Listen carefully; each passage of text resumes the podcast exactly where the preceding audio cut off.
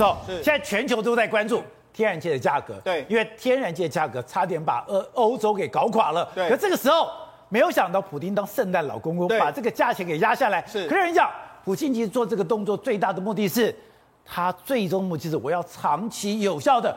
控制欧洲的能源，而且事实上，为什么普丁这一次不去 G G 团体呢？因为事实上，他现在要大卖煤炭啊，怎么有可能有时间去 G 团体会议里面，然后讲这所谓什么节能减碳，没有这回事。事实上，对俄罗斯来讲，来到了他们史上最好的一个时光即将来临了。是假的？现在呢，普丁呢，全球电话打这个接不完啊，大家都跟他要能源啊。你看，现在两个国家不是能源最最苦的吗？一个是中国，一个是印度，甚至连欧洲。对。中国现在是要求什么？哎，你这个电力啊，尽量给我们；你天然气尽量给我们。现在连印度都一样，印度最新起也跟他签了什么？他要跟他买这个这个煤炭、啊。煤炭。这个煤要多这四千万吨的这个煤炭。俄罗斯也有产煤。有产煤啊，这现在大量的卖给他、啊。所以呢，现在印度也跟他要，然后中国也跟他要，俄罗斯也跟他要。所以呢，光是今年，那光是今年哦，从下半年开始哦，这个如果真的是每一年的这个所谓的价格都这么高的话，每年可以为俄罗斯多带一百亿美金的额外收入。哎，那普丁不就翻了吗？所以普丁现在真的是走走路有风啊。那你知道，事实上现在对普丁来讲的话，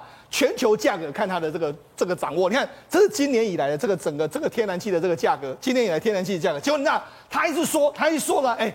我十一月八号时要准备了，要增加给欧洲的天然气。他一讲之后，天然气价格就往下跌，跌了七八。所以现在等于是过去我们都说，哎，这个川普在的时候呢，他讲话就影响全球股市。现在不是啊，现在是普丁，普丁啊，我一讲话，哎，全球天然气就跟着我的这个讲话那边上上下下上上下。他用这样就是控制啊，控制什么？控制欧洲嘛。欧洲现在需要天然气啊，所以你好，你好了，我就输给你们，然后价格就往下跌。那他对欧洲来讲的话，他真的依赖这个俄罗斯太深了。你看。你说，如果欧洲坚持你要用天然气，对，如果你要用天然气的话，你没有选择，对，你只能对俄罗斯的需求够哎依赖越来越深。如果你欧洲你真的要清洁能源的话，你要用风力、火力啦，哎，用风力啦，还有太阳能的话，还有一个就是天然气。所以这些的话来说的话，你要你烧煤没有，你就要用天然气嘛。但天然气呢，你会对俄罗斯依赖越来越深。那为什么说对俄罗斯来说是史上最好的时间？那俄罗斯呢，它目前占全球的这个蕴含量，这个天然气蕴量是四分之一。哦，所以它全世界最多的天然气在这个地方，所以你欧洲要用就只能够依赖我这个俄罗斯，而且它又最便宜，最便宜对，然后管线一到就有，你打开就有。那你看俄罗斯过去一段时间，这是北这个所谓这个从乌拉尔山来的，然后是亚马尔线，然后这是从这个这个包括说这个乌拉尔山还有巴库来的，你看它就很多线往欧洲去，你看，所以欧洲你看包括说德国啦，它有整个西欧、西班牙，甚至是英国，英国，它其实都用了非常多。那你看，实际上这一次不是焦点在这个嘛？北溪一号跟北溪二号嘛？对，北溪二号来说的话，你看他是说好了，一下一下说要，一下说不要，然后一下又说要，一下又不要，所以现在搞得呢，德国现在也是非常紧张啊。那到底要怎样？所以可能德国新政府上来之后就会批准这个北溪二号。另外一个还有南溪线嘛？南溪线这个地方现在也在盖嘛？所以你看这些都盖好之后呢，哎。你你你所谓的欧洲就随便看我，我冬天的时候我给你关掉的时候，你看我怎么对付乌克兰，我就怎么对付你。对，所以这就是为什么美国一直很。他最近整一个小国家就是你不听我的话，对，我就把天然气给关了。没错，就在这个乌克兰旁边的一个小国嘛，就所以那事实上他就是用这样的方式，那事实上不是他不是说用这个方式来控制整个这个欧洲啊，那现在他要控制什么？亚洲国家他也准备来了，他要控制亚洲。他现在这样，你看他最近有一个叫做。二这个西伯利亚力量，它这个线呢完成了。那这个线其实就是这一条线，这条线是要干什么的呢？这条线是要输往中国的哦，中国东北，然后这个地方它中输往中国有两条线，一个是这个阿尔泰线，然后这个从这个地方新疆进去，另外就是西伯利亚线。那这两条线是要到中国去的，中国已经前后跟他签了四千亿的美金的这个，就是这两条管线是最重要进去的。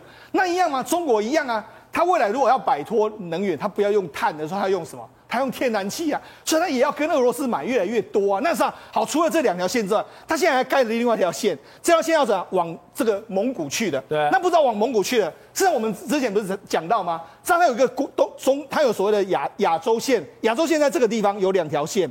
宝强，它这两条线要做什么？你知道吗？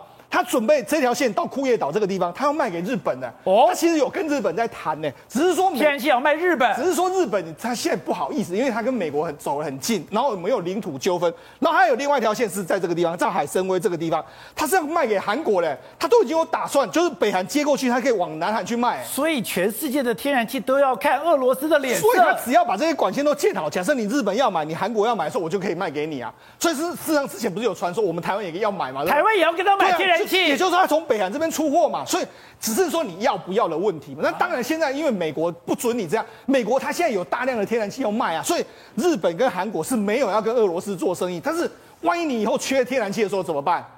所以俄罗，所以我才跟你讲嘛，现在普丁啊，他已经他已经摸清这个底细。全世界都要节能减碳的时候，哎嘿，你们就要用这个天然气。天然气全世界我最多，我占了四分之一，所以他就现在拼命用这个当成武器。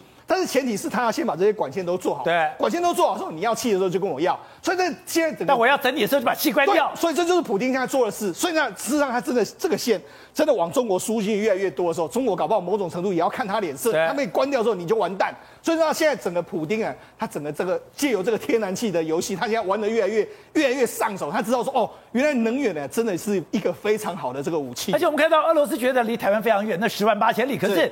你说俄罗斯跟台湾的关系非常有趣，没错。事实上，以这个民间的关系来说，我们跟俄罗斯的关系是非常好。你知道，事实上现在俄罗斯、台湾跟俄罗斯民间关系好，俄罗斯也非常喜欢用台湾产品。俄罗斯当地的这个第一个电脑品牌，第一名的就是我们台湾。包括说我们之前我们台湾的纳智捷卖到俄罗斯也卖的非常好，纳智捷可以卖到，甚至连我们台湾的很多 UPS 很多厂商到那边都卖的非常好。他们民间其实非常喜欢用我们台湾的这个产品，所以我我我是觉得啊，虽然有美国的压力在那边，我们可能没办法跟他采买这个，但是如果以能源分散的角度来说，或许可以跟俄罗斯接触看看。对，董事长，能源现在变得这么敏感，普京真的要透过能源控制一切？普京他是这样子，他有一个公司哈，叫俄罗斯，在俄罗斯能源工业公司，啊，是国营事业。然后他在今年的八月份的时候哈，因为他们有很多在欧洲有很多所谓的储气厂，他有租的，有自己盖的。对，他 他厉害，他在八月份就给他减量，减量，八月就开始起价了。你说厉不厉害？啊，你北溪二号要不要通？北溪二号一定通嘛，通了不就被他掐脖子了吗？对，掐脖子没有办法，而且他们都估计北溪二号将来董事长就是梅克。因为梅克尔主张干这个事情的，你知道吧？所以他在八月份就已经把他所有在欧洲供应的总量做有计划的下降。对，这现在储气量，难怪天然气大涨。所以所以天然气开始慢慢涨，慢慢涨，到最近开始飞涨，你知道吧？所以普京已经开始在玩这个游戏了。那这个时候呢，美国干什么？美国才开始，因为你知道美国拜登在做什么事？在干嘛？拜登推翻了川普的政策。把页页岩油跟页岩气，你知道页岩最大量是气，气不是油，所以对不对？之前美国的天然气非常便宜，对，所以天然气便宜了十年。对，然后呢，拜登最近干什么？你知道吧？把这些厂关掉，因为他为了要环境保护，怕环境破坏。因为拜登跟德州这些德商没交情，这些是要要互相干的。因为这些人是挺川普嘛，所以他选举拜登一上台以后，就把他们封掉好几个厂。难怪天然气的供应变少了，所以这给普京一个很大的力量啊！因为我美国的来源没有了嘛，对不对？然后呢，这时候有一个有一个国家慌了，谁？英国慌了，英国，英国昏倒了，冬天来了怎么办呢？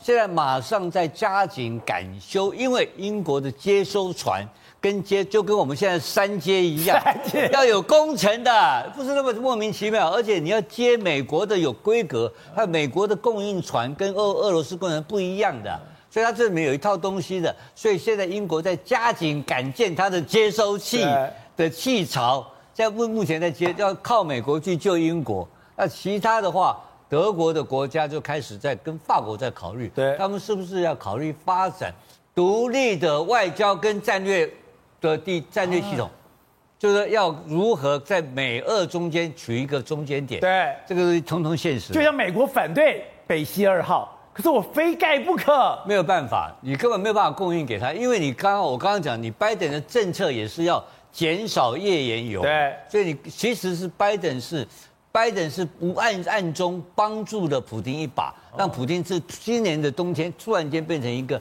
大亨，哦，那个 原来是拜登帮的忙，原始是拜登，因为他推翻了川普的政策。哦、那这个事情，那是川普，就因为他要卖页岩油，所以他禁止你北溪二号能够通气。对，一样的道理嘛。我要卖自己的油不给你，我，我要卖就不给你卖。欧洲，不然的话你就军费你出嘛，哦、不然的话我就不给你驻军嘛。他为什么跟德国人干起来？对对对，就是为了北溪二号嘛。所有的故事都是为了生意，美国人只为了做生意要打仗，只帮有钱人打仗。好，对的。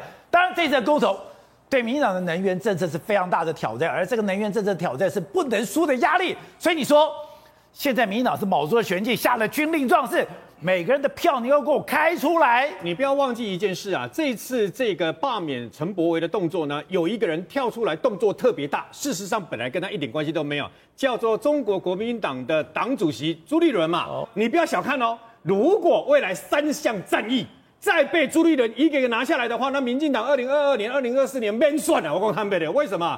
二十二月十八号先来四个公投，对不对？不好意思，这四个公投本来也跟朱立伦一点关系都没有。这四个公投是干嘛？国民党有关系的两个是江启臣想要推动的嘛，所以呢，另外两个是跟地方有关系，但是朱立伦全部包起来，说两个是国民党这个推动的主动的，但另外两个要协助，所以他把整个全部包起来的。他为什么这样做？因为很简单，我跟你讲，这四个公投，如果万一有两个过，朱立伦大获全胜啊，两个就好。我讲坦白，两个就好，不管这两个是什么东西，只要两个的话，大获全胜啊。一个过，朱立伦没输没赢啊，都没过，朱立伦就痛骂民进党，就是这个样子嘛。朱立伦未来会走的方向，我大概都知道是这个方向了嘛。那么对民进党来讲不一样了，为什么？一个是这一个所谓的四项公投，一个是什么？罢免 Freddy 嘛？哎，为什么？你要知道哦，罢免 Thank you 了以后，那么在深蓝跟蓝军里面有一票人就会说，哎，呃，陈陈柏惟都被罢免掉了，那罢免这个等于说林长佐，你怎么会说不可能呢？所以试试看嘛。然后另外一站是什么？台中海线二区，也就是那么立委补选嘛。目前看起来。严宽恒势在必得，也就是说，那么不管啊，严家跟中国国民党他们继续在拖，继续在演这个什么后宫甄嬛传。可是问题是，目前看起来没有意外的话，应该就是严宽恒嘛。如果这刚刚讲的这三战，民进党一败再败又败的话，那我问你，那明年选什么？明年不用选了嘛。所以这次你看，从来蔡英文那么当了这个两任的总统啊，当党主席从来没有下过军令状。这次下的军令状是什么？全部动起来，不是在台面上什么一百场、三百场的座谈会说明会，不是的，是要全部动员起来。为什么？动员起来以后，还下了个军令状，就是未来开票出来的时候，各位，尤其是四项公投，十二月十八号马上出来哦，我要看到在全国每一个票轨，我要看到在这一区。用这一区那么所开出来的反对罢反对公投的相关的票数来做你们这些包括县市议员、包括县市首长、包括立法委员未来提名的依据呀、啊。党主席现在的蔡英文也已经不是四五年前的蔡英文了，他有一定的分量可以决定相关的人选嘛。他下了这个军令状，我问你。其他人敢不出来吗？你们看，王定宇、蔡依瑜，听说蔡依瑜那场还很大场了，你就知道，事实上对民进党来讲，这三场的战役，一场都不能输。